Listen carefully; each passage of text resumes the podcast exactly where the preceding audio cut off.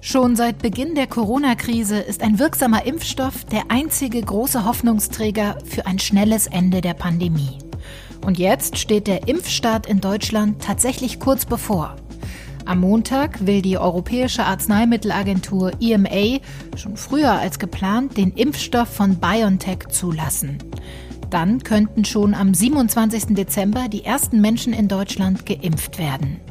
Wie das abläuft und wer wann drankommt, darüber spreche ich mit dem Vorsitzenden der Ständigen Impfkommission, Professor Thomas Mertens. Und meine Kollegin Mali Kehler hat sich in Frankfurt angeschaut, wie die Massenimpfungen in den riesigen Impfzentren künftig ablaufen sollen. Heute ist Freitag, der 18. Dezember. Ich bin Sandra Klüber und Sie hören den FAZ-Podcast für Deutschland. Ein Impfstoff made in Mainz, made in Germany, äh, ist eben auch tatsächlich für die Welt äh, ja auch anders zur Zuversicht in dieser äh, Pandemie. Und wie die Frau Bundeskanzlerin schon sagte, ich finde, es gibt guten Grund für uns in Deutschland auch ein ganzes Stück stolz zu sein. Der Corona-Impfstoff des Mainzer Unternehmens BioNTech wird wohl der erste sein, der in der EU eingesetzt wird. Die Europäische Arzneimittelagentur will am Montag die entsprechende Zulassung erteilen. Ja, und dann könnte alles ganz schnell gehen mit den ersten Impfungen. Eine der spannendsten Fragen dabei, in welcher Reihenfolge wird geimpft? Die Schwächsten zu schützen, das ist das erste Ziel unserer Impfkampagne. Aber so einfach, wie das bei Jens Spahn klingt, ist es nicht. Darüber will ich jetzt mit dem Vorsitzenden der Ständigen Impfkommission, Professor Thomas Mertens, sprechen. Die STIKO setzt sich aus unabhängigen Experten wie ihm zusammen und entwickelt Impfempfehlungen für Deutschland. Und das hat sie auch für den jetzigen Covid-19-Impfstoff getan. Schönen guten Tag, Herr Mertens. Ja, guten Tag. Sie sind ja nicht nur der Vorsitzende der Ständigen Impfkommission, sondern waren auch Teil der Arbeitsgruppe zum Covid-19-Impfstoff. War das, wenn Sie jetzt so zurückblicken auf die letzten Wochen und Monate, so das spannendste Projekt, mit dem Sie jemals zu tun hatten? Ja, das würde ich schon sagen. Vielleicht nicht ganz vergleichbar, aber in manchen Punkten vergleichbar mit dem Druck, den wir vor der Impfung gegen die Schweinegrippe hatten. Mhm. Da ist es ja dann, wie Sie alle wissen, glimpflich ausgegangen, weil das Virus nicht so pathogen war. Aber letztendlich waren wir da auch unter großem Druck, weil wir die Dinge entscheiden sollten zu einem Zeitpunkt, wo wir das noch nicht genau wussten, wie die äh, wie letztendlich die äh, Klinik verlaufen würde. Mhm. Die Europäische Arzneimittelagentur, ich habe es gerade schon gesagt, will am Montag den BioNTech-Impfstoff zulassen. Wie ist das Ihrer Einschätzung nach? Kann da jetzt noch irgendwas schiefgehen oder ist das eine reine Formsache und die Zulassung gilt als absolut sicher? Ich gehe davon aus, dass die Zulassung erfolgen wird. Und wir selbst als STIKO haben die Zulassung, Zulassungsunterlagen und natürlich auch die bereits erfolgte Publikation äh, auch geprüft. Und ich sehe keinen Grund, warum die Zulassung nicht erfolgen sollte. Ja, das Ganze ging ja jetzt dann doch schneller als gedacht. Noch nie wurde ein Impfstoff so schnell entwickelt und auch so schnell zugelassen wie der jetzige Covid-19-Impfstoff. Einige Menschen haben jetzt auch durchaus Zweifel daran, ob der Impfstoff tatsächlich sicher ist. Was entgegnen Sie diesen Menschen? Kann man sich wirklich guten Gewissens impfen lassen? Ja, also ich denke, man kann das tun. Ähm, man muss auch, wenn man über die Schnelligkeit der Impfstoffentwicklung spricht, bedenken, dass zwar der Impfstoff selber jetzt rasch entwickelt worden ist, dass aber die Vorarbeiten für, diese, für diesen Impfstoff ja schon seit zweieinhalb Jahrzehnten laufen. Ich will damit sagen, die Technologie der mRNA als Impfstoff, die ist nicht so schnell entwickelt worden. Es gibt ja schon auf gleicher Basis auch erprobte Tumorimpfstoffe bei Menschen. Und insofern war es eigentlich eine ganz glückliche Situation, dass man diese Technologie hatte mhm. jetzt und dadurch sehr schnell anpassen konnte an die Frage der Entwicklung eines äh, Covid-19-Impfstoffes. Das heißt, die äh, spezielle Technik dieser mRNA-Impfstoffe, die gab es schon länger. Man musste es jetzt quasi nur noch anpassen. Genau, und es ist sogar ein Vorteil, dieser Technologie, dass diese rasche Anpassung überhaupt möglich ist. Also die mRNA-Technologie bietet hier tatsächlich große Vorteile und das eben muss man auch sehen, wenn man jetzt über die möglichen Risiken spricht. Natürlich ist es richtig, dass es bislang keinen zugelassenen Impfstoff gegen einen Infektionserreger bei Menschen auf dieser Basis dieser Technologie gibt. Aber ähm, dennoch glaube ich, dass die Technologie eigentlich ideal ist für die schnelle Entwicklung und die schnelle Herstellung großer Mengen an Impfstoff. Mhm. Lassen Sie uns gerne auch mal auf die heutigen Ereignisse schauen, ähm, denn klar ist ja, es wird zu Beginn nicht genügend Impfstoff für alle geben. Das hat auch Bundesgesundheitsminister Jens Spahn heute noch mal gesagt. Wir können zu Beginn der Impfung nicht allen gleichzeitig dieses Angebot machen. Dafür gibt es zu Beginn nicht genug Impfstoff. Deshalb müssen wir priorisieren. Und genau das oder auch das wird mit dieser Verordnung geregelt. Die STIKO, Sie haben dafür einen Plan entwickelt mit verschiedenen Stufen, wer in welcher Reihenfolge geimpft werden soll. Das ist eine Empfehlung von Ihnen. Da wurden dann natürlich zum Beispiel Risikogruppen definiert, die zuerst geimpft werden sollen, wie alte und kranke Menschen, Menschen in Pflegeheimen und dann erst ganz zum Schluss junge, gesunde Menschen. Die Bundesregierung hat sich ihrer Empfehlung jetzt nicht komplett angeschlossen, sondern sich für drei Kategorien entschieden, in denen geimpft werden soll. Jens Spahn hat heute die entsprechende Impfverordnung verabschiedet. Was sagen Sie dazu? Wie beurteilen Sie diese Impfverordnung? Also ich muss Ihnen sagen, ich habe jetzt heute das nicht mit angehört und weiß gar nicht genau, was da gesagt worden ist. Ich habe allerdings einen Entwurf der Verordnung gesehen und da hatte ich nicht den Eindruck, dass es so grundsätzliche Abweichungen von der STIKO-Empfehlung gäbe. Wenn wir mal jetzt zunächst auf die Risiken schauen, dann ist es eben unbestreitbar klar, dass das Alter das höchste Einzelrisiko ist, was wir identifizieren können, auch wie gesagt quantitativ, mhm. ganz klar. Dem folgen dann Vorerkrankungen, aber doch eigentlich in ziemlichem Abstand. Und ähm, das ist sozusagen die, die eine Argumentationslinie. Und die ist deshalb so wichtig, weil wir ja die Vermeidung von schweren Erkrankungen und Todesfällen im Augenblick nur dadurch erreichen können, dass wir eben diese Hochrisikogruppen zunächst impfen. Soweit ich das verstehe, gibt es da aber auch keinen Dissens zu den Vorstellungen der Bundesregierung. Und ähm, die zweite ähm, Idee, die man beim Impfen haben kann, nämlich die Veränderung der Dynamik der Infektionsausbreitung.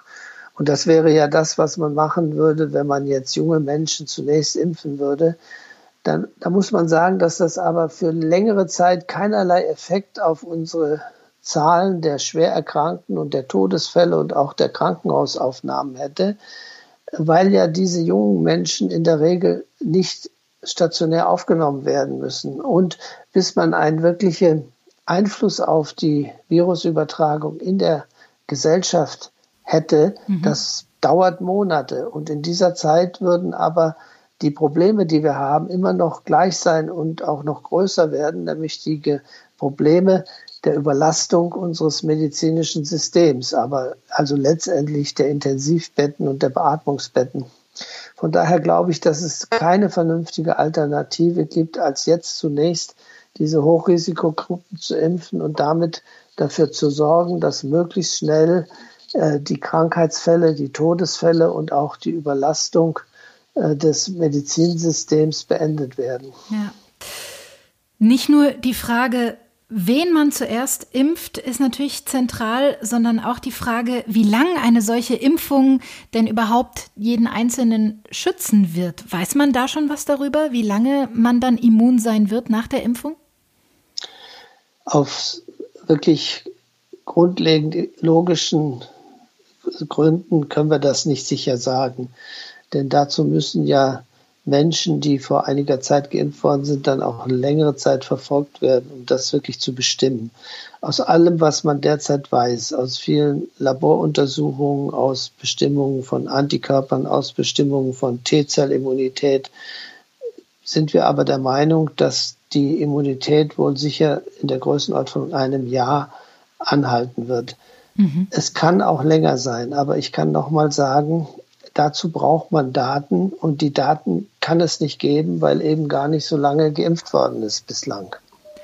Aber es kann dann eben gut sein, dass analog zur Grippeimpfung vielleicht auch nächstes Jahr wieder gegen Covid-19 geimpft werden müsste, beziehungsweise das Jahr darauf wieder.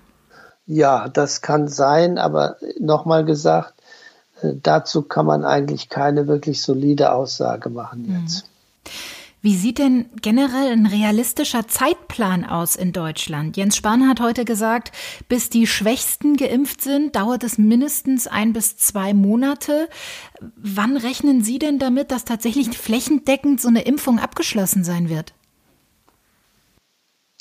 Nun, das hängt natürlich von der Leistungsfähigkeit der Impfzentren ab und es hängt davon ab, wie gut der Impfstoffnachschub funktionieren wird. Dann kann man noch Rechnungen anstellen darüber, wie viele Menschen in der Bundesrepublik jetzt am Tag maximal geimpft werden können mit den jetzt vorgesehenen Impfzentren.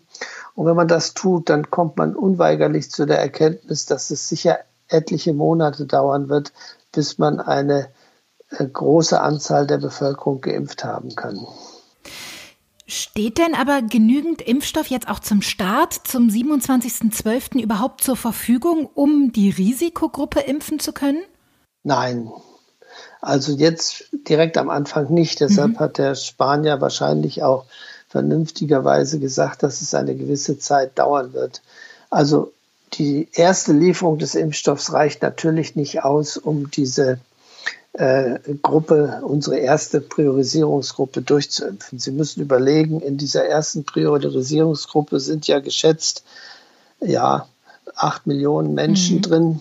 Und wenn Sie jetzt gehört haben, dass ja erstmal mit Beginn der Impfung 500.000 Dosen zur Verfügung stehen werden, die dann natürlich, wo es dann Nachlieferungen gibt, aber Insofern brauchen wir auch da einige Zeit. Und ich denke schon, dass äh, die Angaben unseres Gesundheitsministers da ähm, eher eine günstige äh, Vorhersage sind. Mhm, aber gibt es dann innerhalb der Risikogruppe auch nochmal eine Priorisierung? Zum Beispiel wird dann gesagt, nein, na 90-Jährige kommen vor 85-Jährigen. Wie wird das dann entschieden, wer zuerst nein, geimpft wird?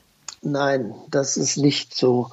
Äh, also die priorisierten Gruppen, wir nennen sie jetzt Stufe 1, 2, 3, 4 und so weiter, innerhalb einer priorisierten Gruppe muss parallel geimpft werden. Das heißt, die mobilen 80-Jährigen sollen in Impfzentren gehen, möglichst rasch. Mhm. Die Bewohnerinnen von Altenheimen, Seniorenheimen sollen durch aufsuchende Impfteams geimpft werden dabei auch möglichst gleich das Personal in diesen entsprechenden Altenheimen und natürlich auch die definierten Gruppen des medizinischen Personals. Das ist ja nicht das ganze medizinische Personal, weil das einfach zu viel wäre. Mhm. sollen auch parallel geimpft werden. Und das macht ja auch Sinn. Und auch der Übergang von einer Gruppe zur nächsten wird sicher nicht völlig synchron sein in der Bundesrepublik, weil auch der natürlich von den örtlichen Gegebenheiten, also ländliche Region, Großstädte abhängen wird. Also da muss man sicherlich etwas pragmatisch und auch flexibel vorgehen, mhm. damit möglichst schnell und effektiv geimpft werden kann. Ich glaube, es steht außer Frage, dass es sich dabei um eine wirkliche Mammutaufgabe handelt. Und ja, deren Erfolg, der hängt maßgeblich davon ab, dass sich, Sie hatten es gerade schon mal angesprochen, genügend Menschen auch tatsächlich impfen lassen. Die Herdenimmunität, von der da immer die Rede ist, die wird ja erreicht, wenn 60 bis 70 Prozent aller Menschen in Deutschland immun sind. Haben Sie Sorgen, dass es dazu gar nicht kommen wird, dass gar nicht genügend Menschen bereit sind, sich impfen zu lassen? Letztendlich glaube ich das nicht. Ich denke, dass diese ständigen Erhebungen über die Impfbereitschaft ja wirklich ganz äh, momentane Zahlen darstellen. Also da wird eine Umfrage gemacht heute und die ergibt folgende Anzahl oder Prozentsätze der Impfbereitschaft.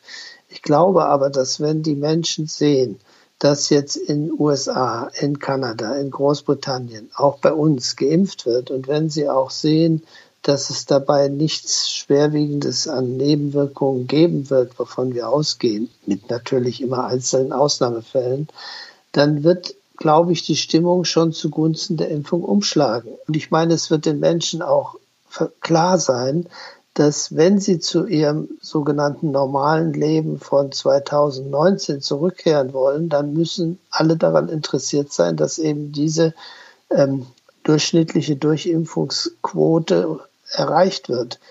Und so bin ich eigentlich da guter Dinge. Und ich glaube, dass diese äh, die Einstellung zur Impfung wird sich auch im kommenden Jahr ändern. Und zwar ich bin sicher zugunsten der Impfung. Mhm.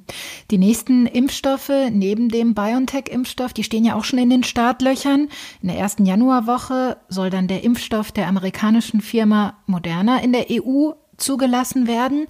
Wie läuft das denn dann ab? Werden dann verschiedene Impfstoffe parallel verimpft in Deutschland? Ja, aber es wird nicht so sein, dass der einzelne Mitbürger sich aussuchen kann, mhm. welchen Impfstoff er bekommt, sondern er wird nach dem jeweiligen äh, Anlieferung an die, das jeweilige Impfzentrum mit einem, dem einen oder dem anderen Impfstoff geimpft werden. Und man muss dabei auch noch bedenken, dass ja äh, Vorsorge getroffen werden muss, dass immer zwei Impfungen von dem gleichen Impfstoff verabreicht werden. Also es, es kann auch nicht so sein, dass man mit BioNTech bei einer Person anfängt und dann die zweite Impfung mit dem Impfstoff, einem anderen zugelassenen Impfstoff durchführt, sondern im Augenblick müssen wir die zwei Impfungen, die notwendig sind, immer bei einer Person mit dem gleichen Impfstoff durchführen. Äh, und das macht natürlich die Logistik des Unternehmens auch noch mal komplizierter.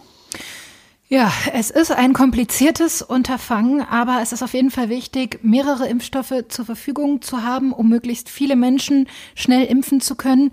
Und ein weiterer wichtiger Faktor, das sind auch die Impfzentren, die jetzt überall in Deutschland entstanden sind und dass dort der Betrieb reibungslos laufen wird. Meine Kollegin Mali Kehler, die hat sich gestern ein solches Impfzentrum hier in Frankfurt, in der Frankfurter Festhalle mal genauer angeschaut. Da wollen wir gleich drüber sprechen. Ihnen Ihnen, Herr Professor Mertens, vielen Dank. Ja, bitteschön. Ein ganz wichtiger Baustein in den kommenden Wochen werden die Impfzentren sein, die in ganz Deutschland entstanden sind, sagt Professor Mertens von der Ständigen Impfkommission.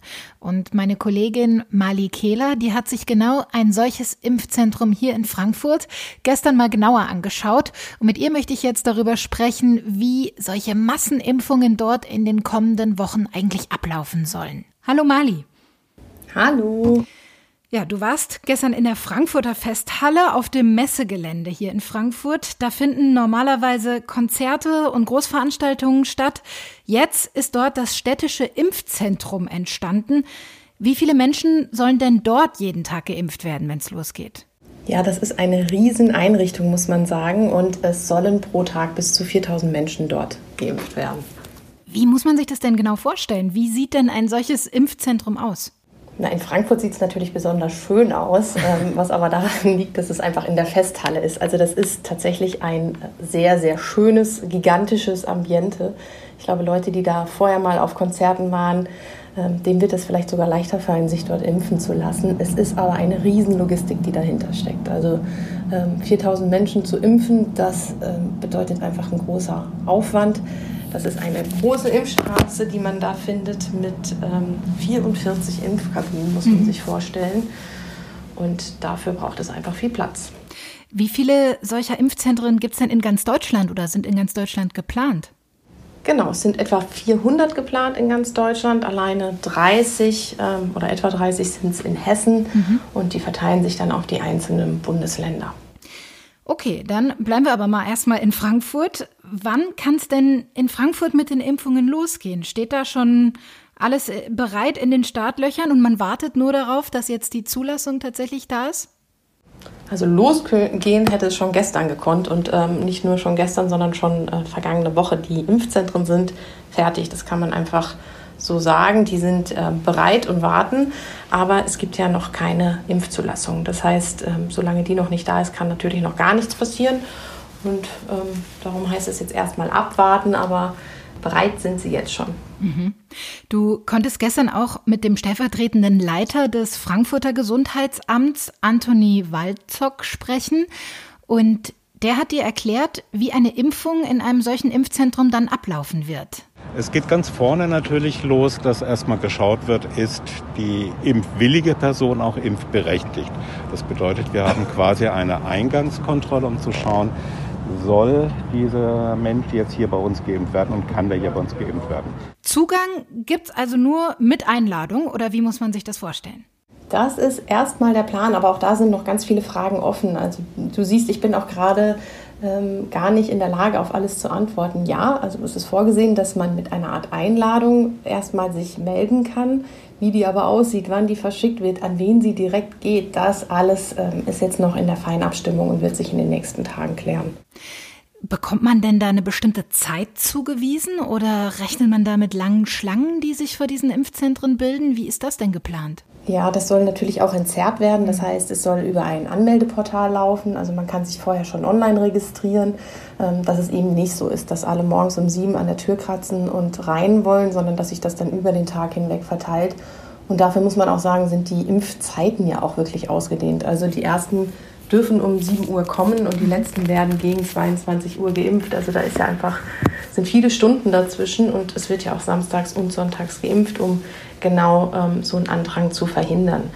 Ähm, weil das Ziel ist ja auch, dass die Leute wirklich schnell da durchgelotst werden. Also gerade ist von 15 Minuten die Rede.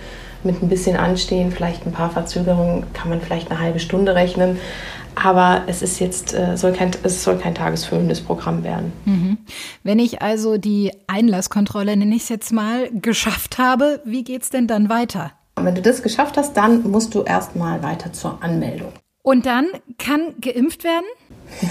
Na, ganz so schnell geht es jetzt auch noch nicht. Ähm, das heißt, nach der Anmeldung wird es erstmal ein Beratungsgespräch geben, beziehungsweise, und das ist auch noch ganz wichtig, es gibt das Angebot eines Beratungsgesprächs. Jede Person wird aufgeklärt und muss aufgeklärt werden. Und es wird auch ein äh, Arztgespräch dazu geben. Nur manche sind so gut aufgeklärt, dass man sagt, okay, mir reicht es, ich habe alles ausgefüllt, ich weiß Bescheid. Mir reicht es, dass nochmal einen kurzen Abgleich mit dem Arzt dann stattfindet. Ich brauche kein längeres, ausführliches Arztgespräch. Die anderen, die ein längeres, ausführliches Arztgespräch benötigen, werden nochmal gesondert aufgeklärt, um dann alle Fragen, alle Unsicherheiten dann auch klären und ausräumen zu können. Okay, und wenn dann alle Fragen geklärt sind, äh, wer impft mich denn dann eigentlich? Was sind das für Mitarbeiter dort? Ja, sind zum einen sind es tatsächlich Ärzte, einige von denen ähm, sind schon in Rente, kommen dann aber wieder für diese Aufgabe, werden für diese Zeit beim DRK angestellt. Das DRK betreibt in Frankfurt das Impfzentrum. Ähm, es können aber auch medizinische oder medizinisches Fachpersonal impfen, dann aber immer unter Aufsicht eines Arztes. Mhm. Und äh, du hast gerade schon gesagt, insgesamt rechnet man damit, dass es so 15 Minuten dauert, bis man dann geimpft wurde. Kann man dann direkt nach Hause gehen? Muss man dann da noch kurz warten? Wie läuft das dann ab? Ja, ich habe auch nachgefragt. Das ist leider nicht so wie beim Blutspenden, dass man noch äh, eine Cola und eine Bockwurst in die Hand gedrückt bekommt. Ähm, das ist leider nicht so. Das heißt, es gibt Liegen, auf denen man sich ausruhen kann, wenn man in irgendeiner Form Kreislaufprobleme hat. Man kann sich aber auch hinsetzen. Also es gibt tatsächlich einen Erholungsbereich. Mhm. Also es sind tatsächlich Stühle, die in Abstand stehen ähm, ja, dazwischen, wie gesagt, ein paar Liegen. Es ist auch ein ähm, Bereich für medizinische Notfälle eingerichtet worden. Also falls wirklich jemand mal Kreislaufprobleme kriegen sollte.